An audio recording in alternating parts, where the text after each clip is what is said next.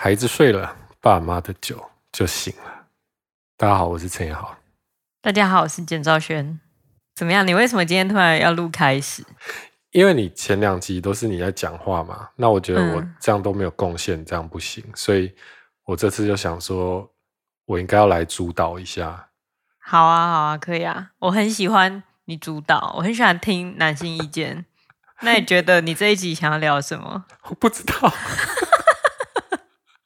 我今天就压力很大，我今天从从早上就开始压力很大，因为就想说啊，怎么办？要录音了。难怪你下午去报税，报税发。那个报税那个事情，等一下再讲。那个原因可能还有其他的。什么？总之，我就下午就是一直在想，说我我要找什么话题跟你聊，怎么办？闲聊，闲聊要聊什么啊？啊，有人想听吗？就一直想，就一直想，就压力很大。然后就开始逛麦克风的网站，就想说是不是换个好一点的麦克风会比较好。然后，呃，我记得，所以你刚刚才给我看那个麦克风脚架。对 对。然后我问你说，是你这个是焦虑性购物吗？不是啊，不是。不肯承认。等我们赚到，就是用这个东西赚到第一笔钱，或是得到第一笔业配之后，我们再买你觉得想要的那个东西。好啊。你觉得怎么样？聪明的赚到第一笔业配，对对对，以以这个为目标。嗯，那你觉得会有谁找我们业配？我不知道，酒吗？我想到，我有想到一个很适合来业配的厂商，就是结扎 结扎手术。你说我去做？如果如果如果今天突然有一个医院打来说，哎、欸，那个陈先生，我们听了你的 podcast，觉得你好像需要试试看这个手术。嗯这很失礼耶，呃，谁会这样问啊？哎、欸，对，这真的问不出口。但总之他就问，没有，他就打来提供两个选项，一个就是哎、嗯欸、结扎手术的叶配，另外一个就是月子中心的业配。就反正你们总是要选一个嘛，对不对？我们不能维持现状吗？好好好，那那叶佩叶佩的妄想就到此为止，就是暂时还是没有。那那所以你你没有想到要跟我聊什么？对啊，那你下午睡个屁呀、啊？为什么我下午会睡呢？因为我昨天很晚睡。那为什么昨天很晚睡呢？我觉得这可能就要你来解释一下。现在要讲好，对，昨天其实我们录了两集的内容之后呢，一直都还没有把我们的 podcast 网页给大家知道。所以其实我们就是在那边录爽的，为我们的聊天留一个底，这样子。对，就是也有一种逃避的心态啊。对，就是就不想被听到这样。对，就是有一点这样讲，对同志族群很不敬，但我就是有一点不想出柜的感觉，就是不想有给家人朋友听到这些东西。主要是家人朋友，是吗？嗯。对对啊，就是主要是被我攻击的人吗？你攻击了谁？哎、欸，我不觉得你在攻击啊。哦，你不觉得我在攻击？对啊，因为我真的没有在攻击啊。对啊，我主要攻击你而已。你只是在翻旧账而已嘛。我没有，我只是一个心路历程的分享。然后我也，我觉得其实我是反省中提及到过去的事件，那个主要是一个反省，好不好？那、嗯、如果不知道我们在讲什么，可以去听上一集啊。对。哦总之，昨天呢，就是因为我们已经有两集的内容啊，我就想说啊，这个如果没有被听到，也是有点可惜啊，是不是要在啊脸书上跟大家讲一下？至少你讲的很温和，但你昨天讲的事情是，这個如果没有要给人家听，那我那么辛苦工作是为了什么？对啊，你跟我聊天，你觉得你很辛苦工作？不是啊。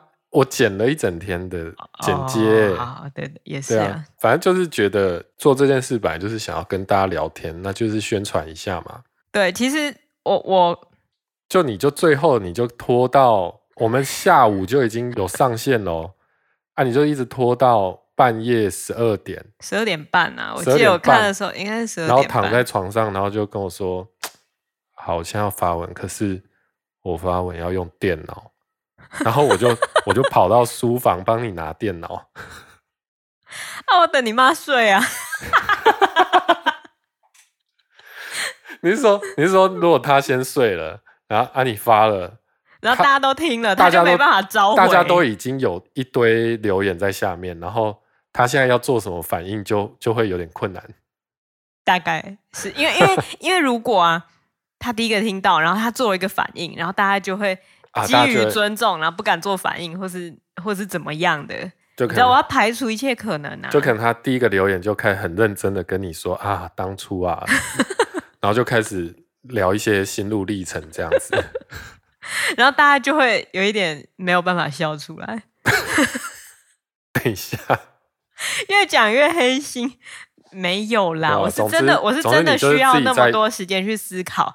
这个源自于一个我的童年创伤，我不知道你知吧？你应该知道什么童年创伤？这个童年创伤呢，要从我呃我阿公阿妈都过世的那一年暑假开始说起。大概是我九岁或是十岁的时候，那时候还是用录音带的时的年代，然后。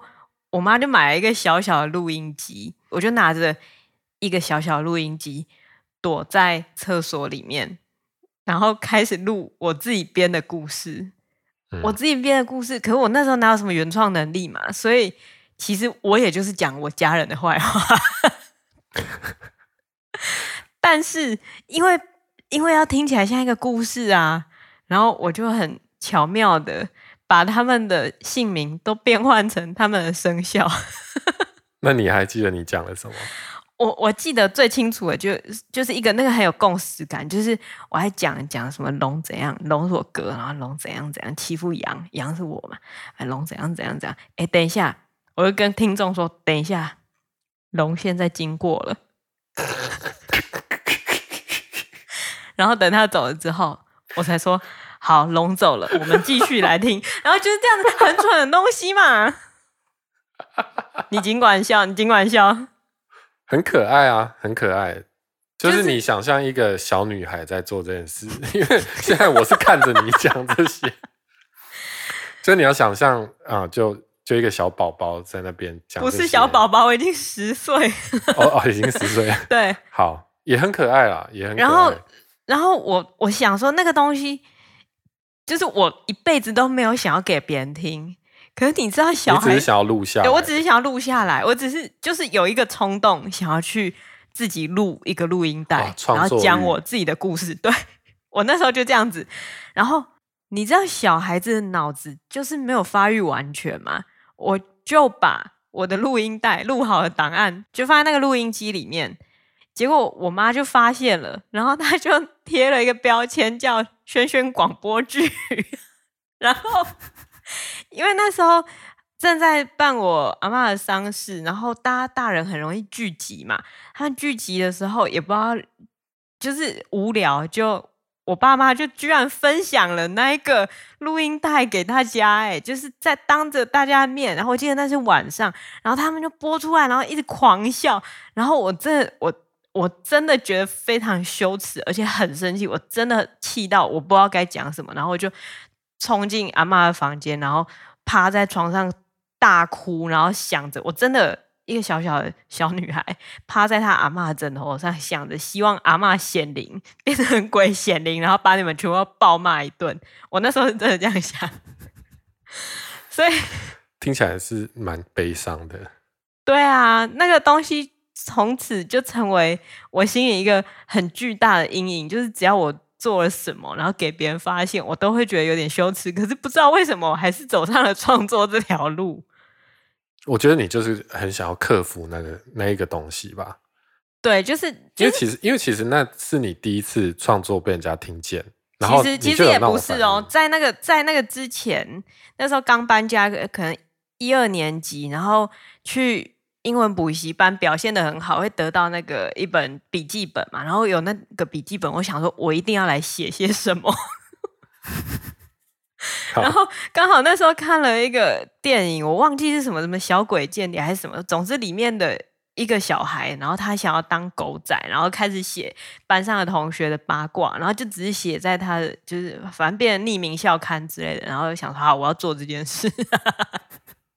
然后我就在我那个笔记本上面就写了很多东西，可是我觉得我后来发现，我不知道是我妈有偷看还是我哥有偷看，所以我我也是对那件事情觉得有一点。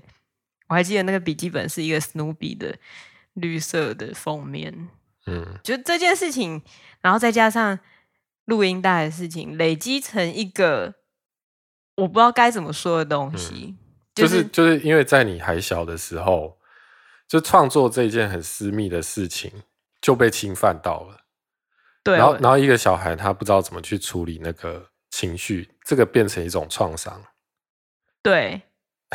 对，就是真的，这真的是一个创伤，就变成说之后每一次我，那你现在是怎样？你 有病？其实我现在做的事情，跟我那时候小时候躲在厕所做的事情一模一样哎。对啊，只是现在就是躲躲我们的小孩这样，那那个时候是躲大人这样。对啊，我怎么人生没有长进到这种程度？可是。就变成说之后我，我我不管写什么新的故事，然后就是其实要交剧本之前，我都会觉得很痛苦。然后你知道，你记得我最焦虑、最焦虑的时候，是我电影要上映的时候。对啊。然后真的太焦虑了，然后就会一直不知道在干嘛。他焦虑到就最后还自己买票跑去满满观众的那个电影院看这样。因为那个是。呃，是春节档期，可是是武汉肺炎爆发的那个春节档期，所以我真的不知道电影院到底是人多是人少，然后到底有没有人去看，然后观众看了反应到底是什么，我都很害怕啊，而且讨论度又很低，然后而且其实这个电影在，就我的电影在。之前在春节档期之前有用比较特别的方式放映过，就是金马奇幻影展在开幕片有放，然后其实大家反应是非常好的，然后事后还有人找我签名，我觉得他是疯子，但但是反正就就是反应是很好。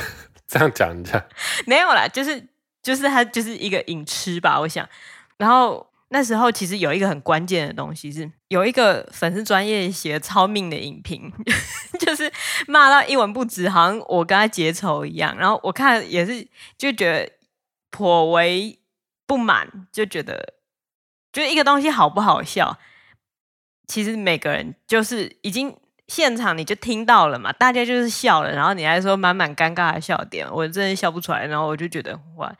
我知道他的品味是什么，我知道他喜欢什么样的电影啊。我的电影真的不是他的 taste，嗯嗯，那我觉得 OK 接受。可是你不需要把一个大家花了那么多心力，然后但有些影评就是会用自己的品味去去评论所有的电影，我觉得那是不太公平的。对，我觉得那不是影评哦，讲的很重哦，那个不是影评，那个是你观后心得。你就说哦，我来写一篇观后心得，你以后讲你说。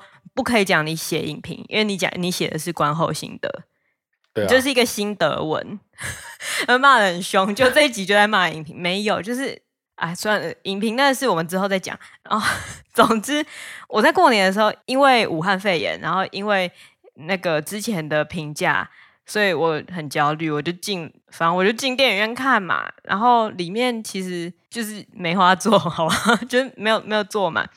然后，但是但是大家。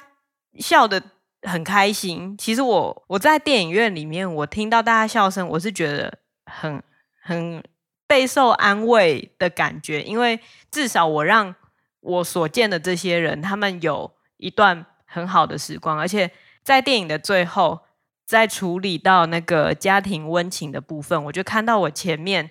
是一个爸爸，然后带着他两个小孩，那两个小孩国小生，然后刚好是跟电影里面的小孩是一样年纪的。我看到他们在那一段戏的时候，他爸爸就搂搂他的小孩，然后在他们的耳边不知道说些什么。我我想我的想象啦，可能是温情的话，也许他说我想尿尿这样，也许他就是跟他的小孩共有了那一个温情的时刻，是被我的电影激发的。那我觉得我做这件事情就很有价值。虽然这样讲很相怨，可是毕竟它某种程度上面影响了那他们的一点点时刻，然后也许是重要，也许是不重要，反正我认为那个是 push 我可以继续承担这种焦虑，继续下去的原因。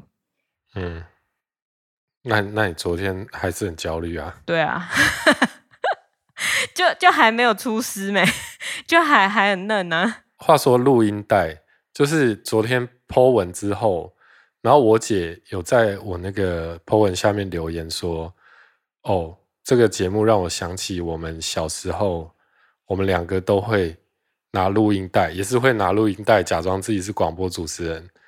然后我最喜欢去录那个马桶冲水的音效。啊，你自己记得这件事吗？我不记得。你到底记得什么啊？关于你的童年？但这个这个超不超超级烂的啊！就像你在那边，你可以讲一个故事出来，然后我就去录马桶的声音，我就觉得这这这就预言了我的未来啊！所以我们现在要剪一段马桶的声音进去吗？好，我等一下录一下我们家马桶。没有人想听啊！结果水电师傅就说：“哎、欸，听起来有点堵塞，你们要不要试试看我们最新的服务？”哎呦，啊，又有一个业配，对，很烂呢、欸。你知道后来，后来在我们结婚婚礼上面，我爸还把这件事情当做一个趣事讲出来吗？哦，对啊，对啊，就他致辞的时候，他致辞的时候就讲说，哎，简尚轩从小就是很爱创作啊，然后还会拿一个纸箱的框框，假装自己是电视主播啊，然后小时候还用那录音机录一个。广播剧这样子，我不知道他为什么要讲那些。我觉得他误会，因为他可能以为现场有很多长官，然后想要替我增加一些工作的机会，殊不知 就只是一些朋友。然后就在那边讲的，好像我真的从小就很创作欲啊什么的。然后我那时候心里只想说，嗯，我心中就是冷汗直流了。对，但也就是那时候我就觉得，哦，其实心里的创伤就是在。在别人眼里看起来，其实是就是一件很普通的小事，而且是很可爱的。嗯、那让我就想说，会不会其实我们也在对我们的小孩造成这样的创伤？对，因为说到这个，我也想到，因为小时候会学乐器嘛，嗯，啊，就会弹钢琴啊、吹笛子什么的。然后妈妈就很喜欢在就是有很多人在的场合，就说：“哎，你要不要弹一下钢琴啊？你要不要表演一下啊？”但我当然知道说。因为他们花钱栽培我，就是会对我有所期待嘛，钱都花了，那就献一下。但是那个对小孩来说，就可能有一些小孩，他其实就是天生是有表演欲的，可是像我好像就没有。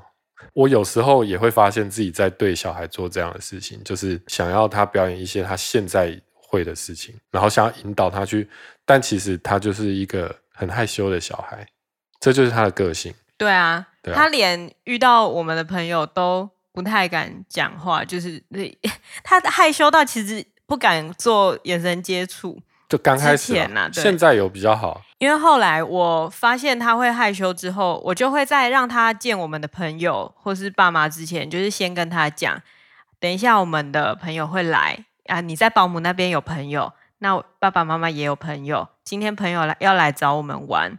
那如果你害羞不想跟叔叔阿姨讲话，没关系，你就是先在旁边休息或是玩你的，然后等你想要跟他们互动的时候，你再讲话也没关系。